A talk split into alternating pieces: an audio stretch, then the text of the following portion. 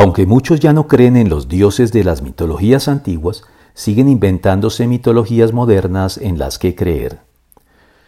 Volviendo con los mitos combatidos por las mejores versiones tanto del cristianismo como de la ciencia, debemos señalar que no siempre la ciencia ha sido el adalid en la lucha y desenmascaramiento de los mitos.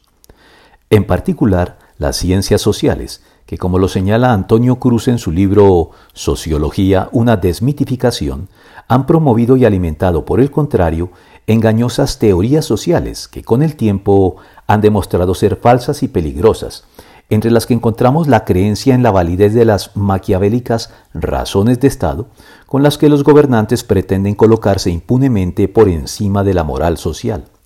o el mito racionalista, que hace de la razón técnica la fuente de autoridad final, o el mito del llamado contrato social, que confirió a los reyes autoridad absoluta sobre el pueblo,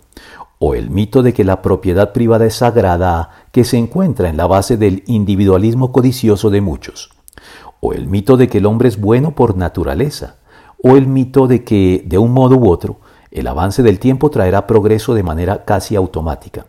o el mito de que la ciencia tiene la última palabra en todo, o el mito de que somos el producto de un azaroso proceso evolutivo sin propósito,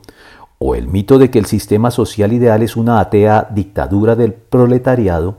o finalmente el mito de que la religión es una patología llamada a desaparecer. Todo lo cual brinda renovada vigencia al anuncio paulino, porque llegará el tiempo en que no van a tolerar la sana doctrina, sino que llevados de sus propios deseos se rodearán de maestros que les digan las novelerías que quieren oír,